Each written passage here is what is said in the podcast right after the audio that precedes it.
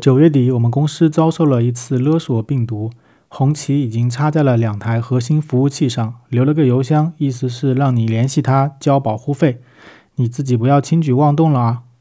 于是我们也没有轻举妄动，但也没有打算交钱。自从那天开始，直到现在，我都是在高强度的工作来应对这个事情，终于渐渐进入尾声了。那这期我就和大家分享一下我们是怎么挺过来的。其实服务器能够抵御勒索病毒的，只有靠你的备份，而且是多套异地的不同的备份方法。星星之火可以燎原嘛？我们一直在用的是落后的 Windows Server 自带的备份功能，一些小数据量简单的结构还能应付，但是如果是大容量复杂的结构，这个备份基本上就是很不好用了，而且会有警报报错。但平时这些你都不会太在意，因为太平时期你也不会用这些备份来恢复。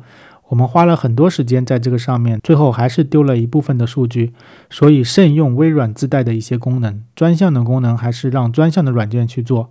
我们恢复好了核心的 ERP 服务器，但一台文件服务器就只能恢复到百分之六十到八十的水平，并且还要重新部署，又是不少的工作量。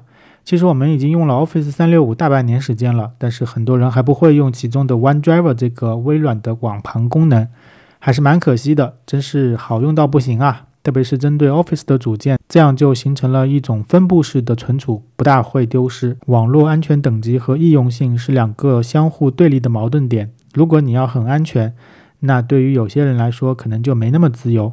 你除了工作，你想摸鱼都不行。但是在大公司，肯定是统一的标准是至高无上的。当然，安全等级的提高也会给公司带来一些成本的开销。如何去平衡，这就是管理和经营水平的事情了。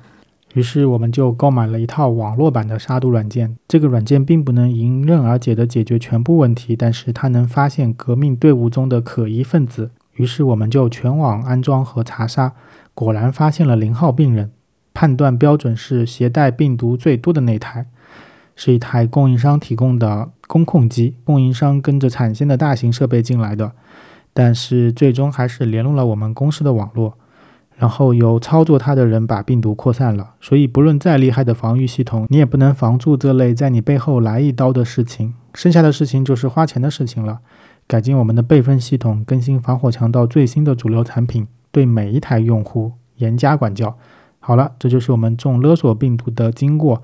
其实它也不是什么一个高明的病毒，无非广撒网，你不运行它也没事。你要是好奇运行了，嗯，那就逮到一个是一个了。